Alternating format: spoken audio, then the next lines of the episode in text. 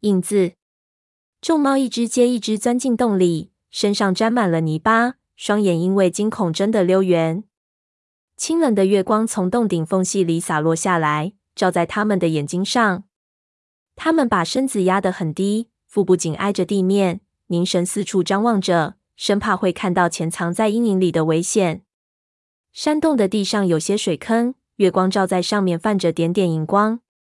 月光也照亮了尖石林。有的尖石头从地面向上长，有的从洞顶倒挂下来，有些石头中间连在一起，形成了一片又细又长、泛着微光的白石树。一阵劲风从尖石林间吹过，群猫的皮毛泛起了涟漪。空气潮湿清新，传来远处瀑布的咆哮声。一只猫从尖石后面走了出来，它体型修长，四肢精瘦结实，浑身糊满了干硬的泥巴。一绺绺的毛犹如炸开的硬刺，这使它看起来简直像极了一尊石刻雕像。欢迎各位，他粗哑着嗓门说：“按照沙无尽部落的规矩，月光照在水面上的时候，正是聆听预言的时候。”一只猫轻轻走上前，向那只糊满泥巴的猫点了下头，问道：“坚实巫师，你有没有收到什么信号？沙无尽部落向你传话了吗？”另一只猫在他身后说道：“我们到底还有没有希望？”坚石巫师低下了头。我收到了沙无尽部落通过月光照在岩石上形成的形状、石头投射的阴影、从岩顶落下的雨水声传递的信息。他顿了顿，眼睛扫过围在他身边的众猫。是的，他们告诉我，希望犹存。众猫一阵窃窃私语，好似风吹树叶，沙沙作响。他们的眼睛燃起希望，耳朵也都竖了起来。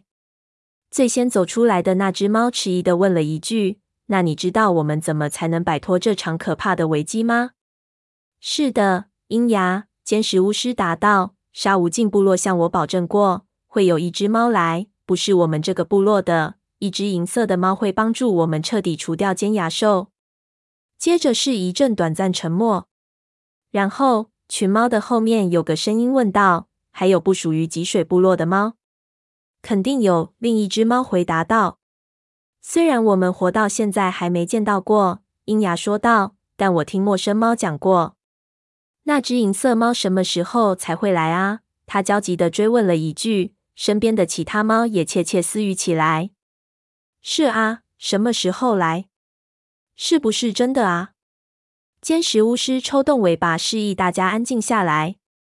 是的，这是真的，他说道。沙无尽部落从来没跟我们说过谎。我曾经在月光照耀的水潭中亲眼看到过他那身银灰色的皮毛。但是，他究竟什么时候来？鹰牙追问道。沙无尽部落没跟我说。尖石巫师回答道。我不知道那只银色猫何时会来，也不知道它从哪儿来。但他来的时候，我们一定会知道。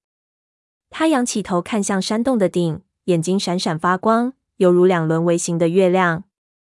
在此之前，我们大家只能耐心等待。他说道。